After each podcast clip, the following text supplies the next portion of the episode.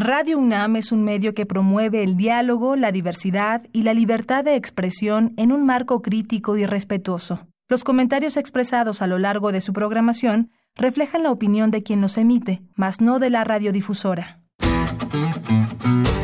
Con Ciencia, Psicología y Sociedad. Alienación parental. Bienvenidos a Conciencia, Psicología y Sociedad.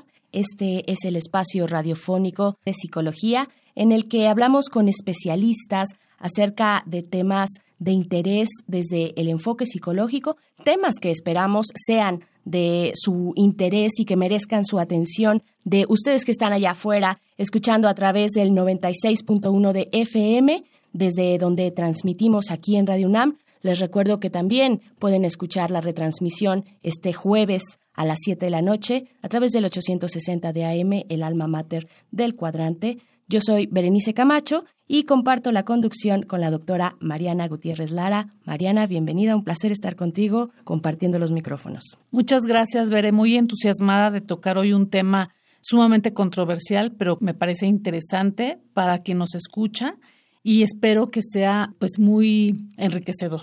El tema de esta tarde es alienación parental, así es que ustedes lo pueden volver a escuchar como ya mencionamos en la retransmisión o también pueden escuchar esta y otras emisiones en nuestra sección de podcast que se encuentra en el sitio radiopodcast.unam.mx. Y dicho esto, ahora sí, vamos con nuestro tema del día de hoy. En ocasiones, en medio de rupturas conyugales, los hijos pueden convertirse en víctimas del conflicto de los padres. En la década de los 80, basado en casos de menores que mostraban fuerte rechazo contra uno de los padres, Richard Gardner, psiquiatra infantil y legal, definió el síndrome de alienación parental. Propuso que este se da principalmente en conflictos por la custodia del menor y se manifiesta como el empeño de un hijo por denigrar y rechazar a uno de sus padres, sin justificación alguna, resultado de la programación o adoctrinamiento por parte del otro progenitor y de las aportaciones del propio hijo en la creación de un villano. Garner identificó un grupo de síntomas como resultado del proceso en que un padre transforma la conciencia del hijo con distintas estrategias, encaminadas a impedir, obstaculizar o destruir sus vínculos con el otro padre. Desde su planteamiento original, el síndrome ha sido motivo de controversia y ha sido objeto lo mismo de reconocimiento y apoyo como de oposición y cuestionamiento, tanto en los campos psicológicos, científicos, como en los jurídicos. El síndrome no está incluido en el Manual Diagnóstico y Estadístico de los Trastornos Mentales, el DSM-5, pero ya sea que se le clasifique como síndrome o no, la alienación parental constituye un fenómeno familiar complejo que puede representar una grave situación de maltrato psicológico infantil y afectar la salud y bienestar emocional y mental, presente y futura, de los menores y adultos involucrados.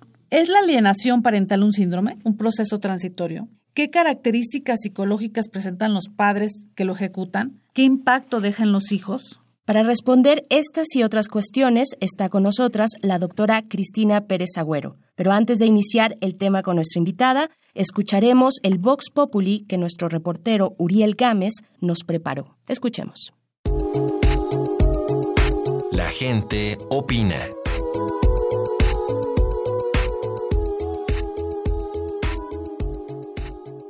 En Conciencia, Psicología y Sociedad preguntamos a personas divorciadas, ¿sus exparejas pueden ver a sus hijos? ¿Qué les dice de su padre o madre? ¿Y considera que su expareja pone en contra de usted a sus hijos? Escuchemos los testimonios. Verónica López, 44. Sí, sí, con la única condición que no vaya a Yo a mis hijas sí les he dicho que deben de procurar a su papá porque el hecho de que él y yo ya no nos entendamos no quiere decir que se rompa el lazo con él. Entonces ellas también sí hablan con él y salen con él y todo. No, creo que hasta ahorita no. Él les dice que me hagan caso, que me obedezcan y que, que me cuiden.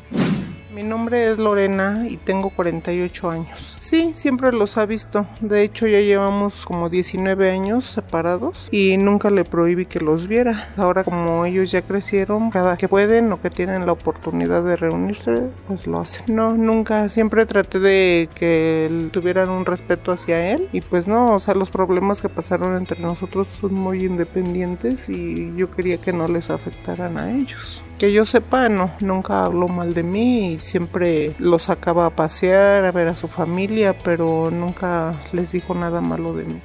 Pilar Alcalá, 53 años. Cuando me divorcié, yo sí permitía que mi ex esposo viera a mis hijos, puesto que son tres hombres y siempre se me hizo importante que tuvieran contacto con su papá. Yo no soy de la idea de que es bueno de vengarse del viejo con los hijos, porque a los que lastima son a los hijos. Creo que el de mí no, porque ya después de que nos divorciamos se dio cuenta de que siempre sí me quería, pero yo sí les llegué a hablar mal de él a mis hijos. No, tanto así como ponerlos en contra, no, porque lo siguen queriendo mucho. Simplemente les cuando me preguntaban cosas yo les decía la verdad, pero no los ponía en contra, ni él en contra mía, no. Para Conciencia, Psicología y Sociedad, Uriel Gámez. Contáctanos al correo con.cienciaunam.gmail.com o en el Facebook arroba unam.psicología. Y después de escuchar estos valiosos testimonios, ahora sí le damos la bienvenida a nuestra invitada de esta tarde, la doctora Cristina Pérez Agüero. Ella es profesora de la Facultad de Psicología, es psicóloga perito especializada en guarda y custodia, procesos familiares y evaluación infantil. Doctora Cristina, gracias por estar acá. Bienvenida. Hola, Berenice. Muchas gracias, Mariana. Hola. Gracias a ti. Y pues Mariana, empecemos con nuestra conversación, un tema muy polémico. Sí, así es. Yo agradezco mucho la presencia de la doctora Pérez Agüero porque efectivamente, además de ser nuestra profesora de tiempo completo en la facultad, tiene esta experiencia del trabajo en tribunales, ¿no? que es un trabajo, eh, supongo ahorita nos platicará ella, muy, muy importante y, y además muy complejo. Para empezar a hablar del tema, nos podría aclarar entonces qué es la alienación parental, doctora, y como decíamos al inicio, ¿se tratará de un síndrome o simplemente de un fenómeno psicológico? Adelante. Es muy interesante porque, como bien dijeron hace rato, se empezó a hablar de esto ya con conciencia en los ochentas. Pero desde antes, desde más o menos desde los 60, ya se empezaba a hablar de ciertos tipos de interferencias o estas preferencias guiadas por padre o por madre, ¿no? Ahora lo que sabemos es que independientemente de si es un síndrome, que es una de sus principales críticas, que si no está en el CIE, en el DCM, etcétera, lo que tenemos ya muy claro, lo que nos dedicamos a esto, es que es un fenómeno que se da en las situaciones familiares, en donde hay desacuerdos entre los padres y generalmente ambos padres van a jugar un papel importante afectando al niño o a los niños, ¿no? ¿En qué sentido? Los padres van a influir, van a manipular o van a querer manipular la relación del otro progenitor, ¿no? Entonces, lo que ahora sabemos es que se engloba dentro de un concepto que se ha llamado interferencia parental. ¿No? Okay. La alienación parental es una forma de interferir el contacto o la relación de aquel padre que se va, que decide el divorcio, aquel que fue infiel, aquel que por alguna cuestión el otro considera que es el malo de la historia, ¿no? Y con la intención de que las pague, pues va a manipular, ¿no? Aquí lo que tenemos que tener bien claro es que este rechazo que se va a manifestar en eso, en el niño, en un rechazo, en un odio, en una descalificación constante de los niños hacia los padres, sobre todo a uno de ellos, a mamá o a papá, es que este rechazo va a ser injustificado, ¿no? Porque claro es que si en la relación de pareja hubo violencia y sabemos que los niños se afectan igual si la estuvieran recibiendo directamente, pues ahí el rechazo está justificado, ¿no? O si había restricciones económicas, o si no había convivencia, o no había relación vincular, pues el rechazo cuando se rompe la familia pues está justificado. ¿Por qué? Porque no había una vinculación o porque había situaciones que explican el por qué ahora yo no te quiero ver o hablo mal de ti. Pero lo que estamos hablando en la alienación parental es que el rechazo es injustificado.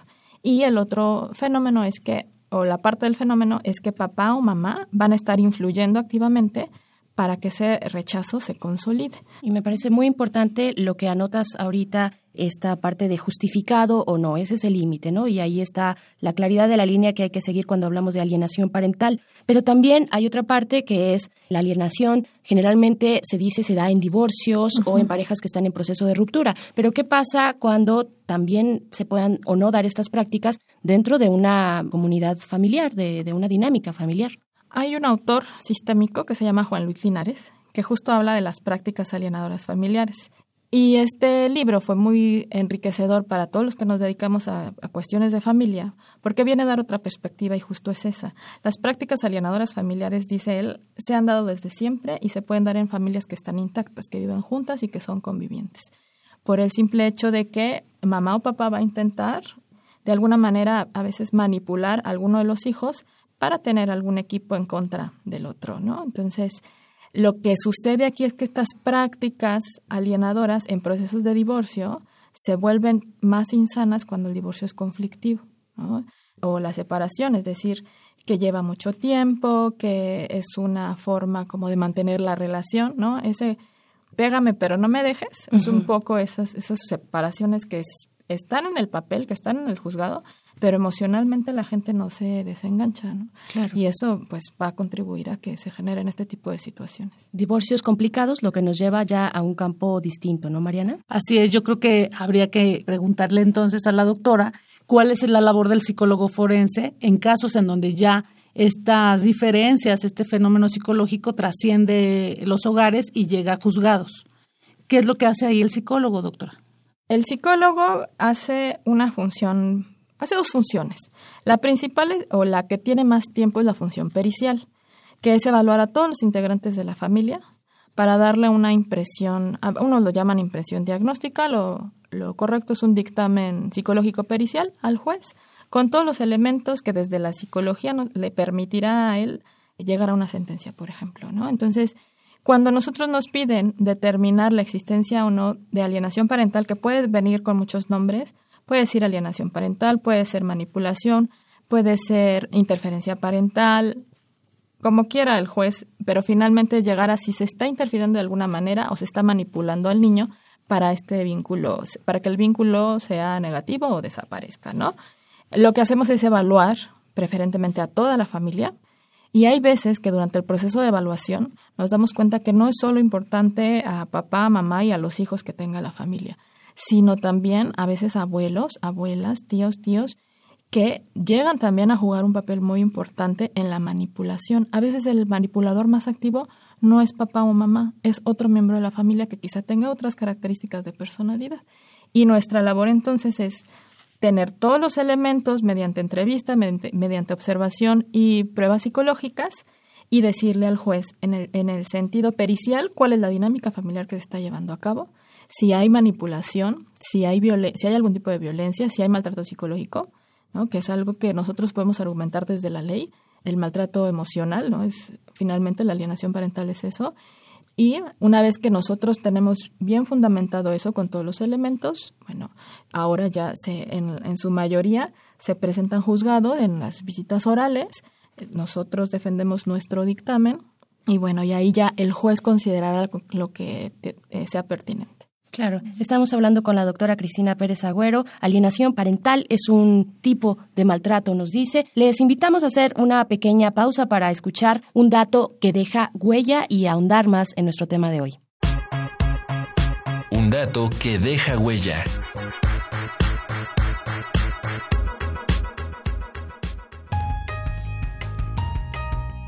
En 2013, la Cámara de Diputados estimó que 182 mil menores resultan afectados cada año por el divorcio de sus padres, proceso legal que del año 2000 al 2015 aumentó 136.4% en el país.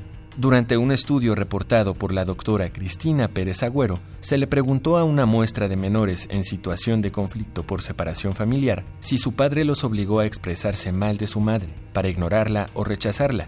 33% de ellos respondió que sí, en mayor o menor medida. Al cuestionarlo si su madre los incitó a expresarse mal de su padre, la respuesta afirmativa ascendió a 44%. Cuando se les preguntó si se vieron influenciados para decir mentiras contra su padre, 33% contestó que sí, frente a 23% que reconoció haber sido influenciados para mentir contra su madre. Contáctanos al correo o en el Facebook arroba unam.psicología. Gracias por continuar en sintonía con Radio UNAM. Estamos hablando de alienación parental con la doctora Cristina Pérez Agüero. Y ustedes pueden sugerirnos o hacernos comentarios a través de nuestras líneas telefónicas en cabina. Es el 55 36 43 39 55 36 43 39, donde pueden dejar su mensaje que será entregado directamente a la producción de este programa. Y doctora Mariana, seguimos con nuestro tema, alienación parental. Así es, a partir de los comentarios de la doctora Pérez Agüero, que nos dice que es un trabajo de mucho tiempo, muy preciso, uh, utilizando entrevistas, observación, pruebas psicológicas para hacer un dictamen psicológico que se turna al juez. Yo le preguntaría a la doctora, ¿qué es lo que pasa entonces con este dictamen? ¿Qué tanto pesa en la decisión del juez? para este, la toma de decisiones judiciales. Hay jueces que son muy sensibles a las situaciones de familia, ¿no? Y hay jueces que yo te puedo decir que los dictámenes casi van íntegros cuando emiten su sentencia, ¿no? Para fundamentar por qué, por ejemplo, están diciendo que haya más convivencia o que haya un cuidador este, de manera temporal en lo que los problemas entre papá y mamá se, se arreglan o van a terapia.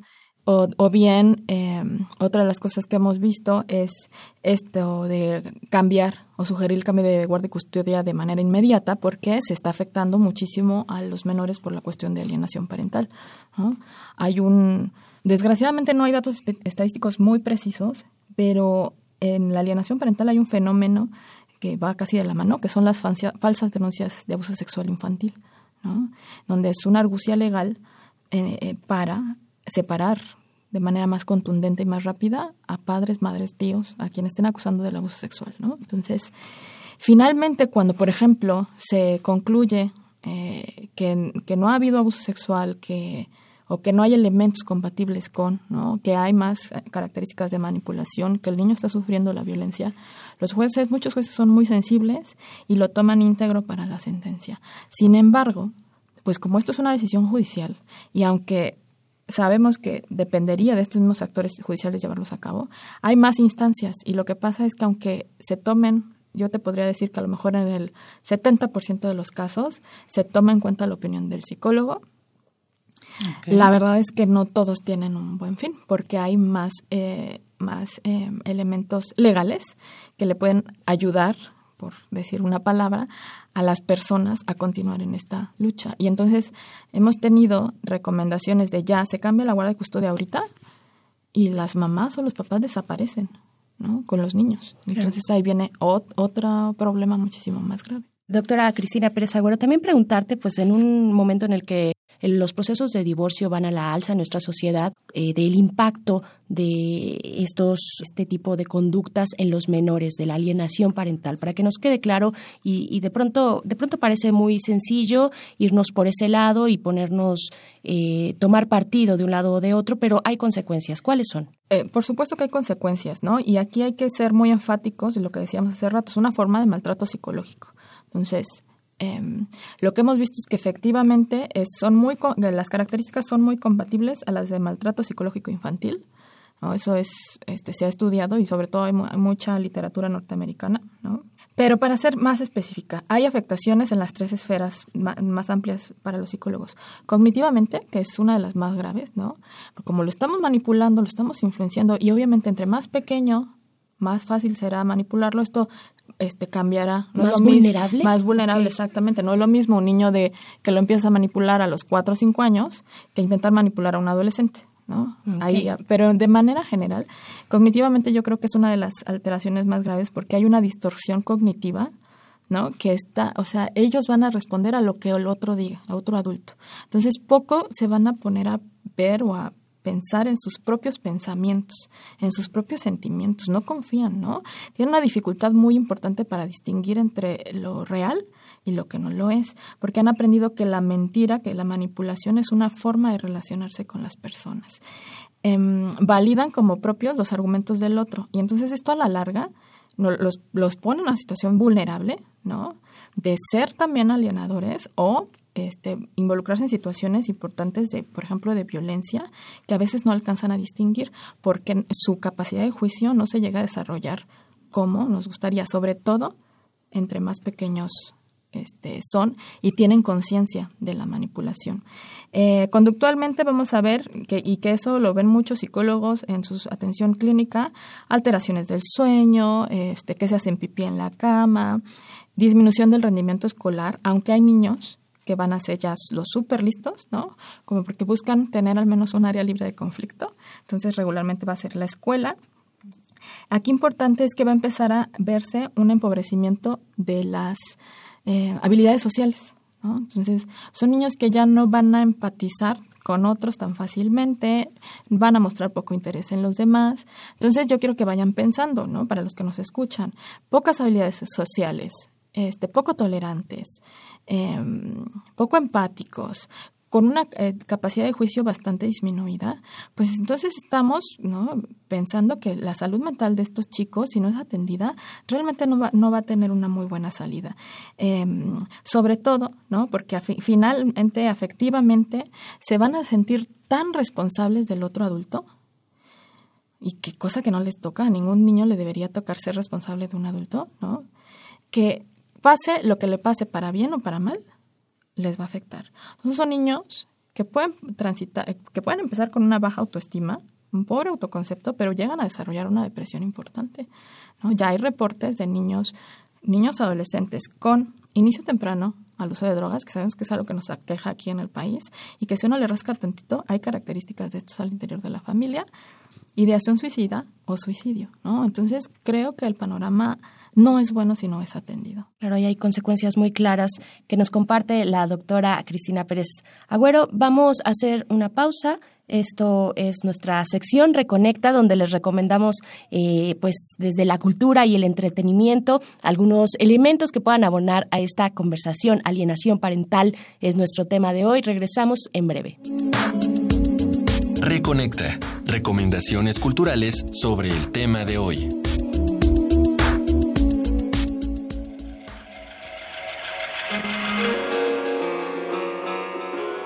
Esta semana traemos para ti un montón de recomendaciones cinéfilas, así que prepara tu lugar favorito y ten listas las palomitas para ver Kramer contra Kramer, del director Robert Benton, y estelarizada por Meryl Streep y Dustin Hoffman. El divorcio hace que Ted recupere un vínculo perdido con su hijo Billy, pero en medio de la batalla por su custodia se reabren las heridas de la separación. Mama non vuole o Mamá no quiere es un cortometraje de 2016 que narra la agonía del doctor Alessandro Lamberti, quien, por conflictos con su expareja, no ha podido ver a su hijo durante seis años.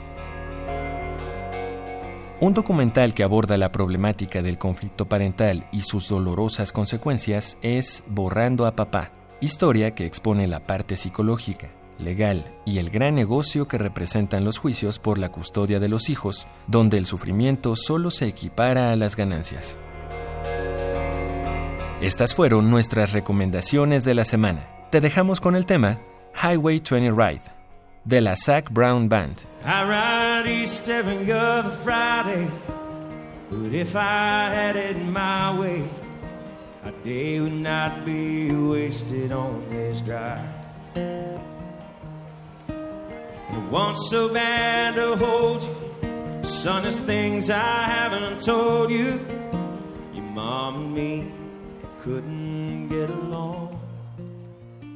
Ya regresamos al último momento de Conciencia, Psicología y Sociedad. En esta conversación con la doctora Cristina Pérez Agüero, alineación parental es nuestro tema de esta tarde.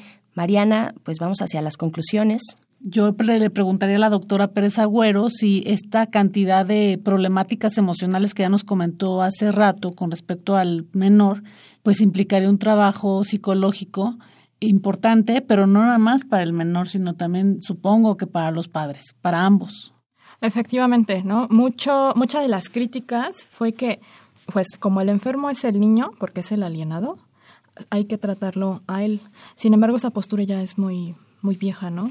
Porque lo que ahora sabemos es que es un fenómeno familiar, es un trastorno familiar. Entonces hay que atacarlos en diferentes momentos al papá o mamá que aliena, al papá o mamá alienado y al niño. ¿no? Entonces, uno de los esquemas más importantes de tratamiento que se ha visto es efectivamente atender al niño de manera individual, eh, a los padres de manera ya sea individual o grupal, Pero finalmente, uno de los puntos muy importantes y que va a predecir mucho qué tan exitoso fue el tratamiento es que se hacen unas sesiones de inclusión del niño con el papá o la mamá que está rechazando. ¿no? Entonces, eh, en en eh, ahora sí que en esas pautas de tratamiento estamos. También otro de los eh, elementos es que aquellos tratamientos que juegan entre el corte sistémico y cognitivo-conductual han resultado de los más favorecedores. Eh, el sistémico, obviamente, para toda la familia y el cognitivo-conductual, sobre todo para trabajar eh, con el niño, todas estas ideas irracionales, temores infundados de que te van a robar, de que ya no te van a querer, etcétera, han funcionado bastante bien el trabajo con técnicas cognitivo-conductual. Entonces, pues esa es la tarea, ¿no? Seguirnos preparando para esto que sí existe, ¿no? Porque a mí muchas veces me hablan así colegas psicoterapeutas porque saben de lo legal y me empiezan a platicar el caso y le digo, ah, es que esto puede ser un caso de manipulación o alienación parental, entonces puedes irle por acá. Y cuando empiezan a leer dicen, es que he tenido muchísimos casos de esto y nunca le había encontrado un nombre, ¿no? Entonces yo creo que es importante programas como esto porque tanto el público como los profesionales pues pueden ir dando cuenta del fenómeno más claramente. Claro, doctora, hacia como una manera de conclusión, pues, ¿cuáles son las recomendaciones para aquellos que nos están escuchando en este momento? Pues que si son padres, que mamá y papá que decidieron separarse porque ya no están a gusto, ¿no? O ya están separados y están siendo incitados por los abogados a pelear, yo los invitaría a que, lo que les digo en muchas pláticas, ¿no? A que piensen por qué están juntos, por qué estuvieron juntos y por qué tuvieron hijos.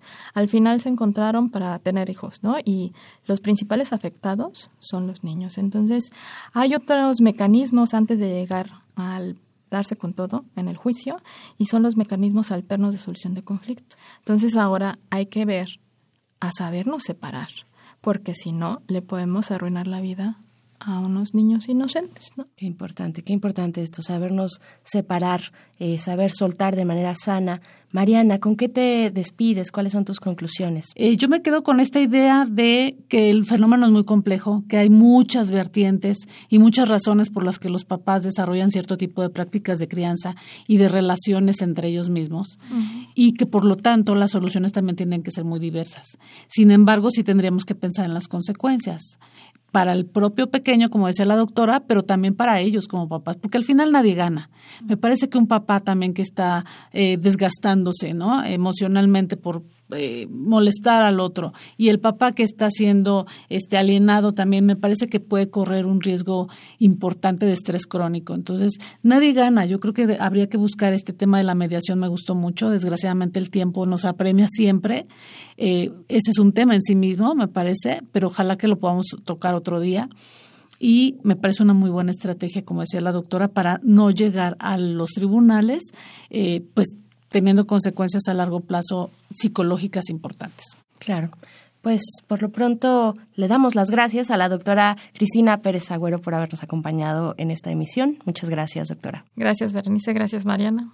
Gracias y gracias a ustedes que nos escuchan del otro lado de la bocina. La retransmisión de este programa, les recuerdo, lo pueden escuchar el próximo jueves a las 7 de la noche y esto a través del 860 de AM de esta radiodifusora universitaria. También pueden escuchar otras emisiones si visitan el sitio radiopodcast.unam.mx. Yo soy Berenice Camacho. Muchas gracias, Mariana, por estar acá. Muchas gracias, Bere. Hasta la próxima. Agradecemos su sintonía. Nos escuchamos la próxima semana en Conciencia, Psicología y Sociedad. Conciencia, Psicología y Sociedad. Del otro lado del espejo participaron Marco Lubián, voz en off, Ana Salazar, guionista, Carmen Sumaya, asistente de producción, Augusto García Rubio, vinculación e información. Producción, Frida Saldívar.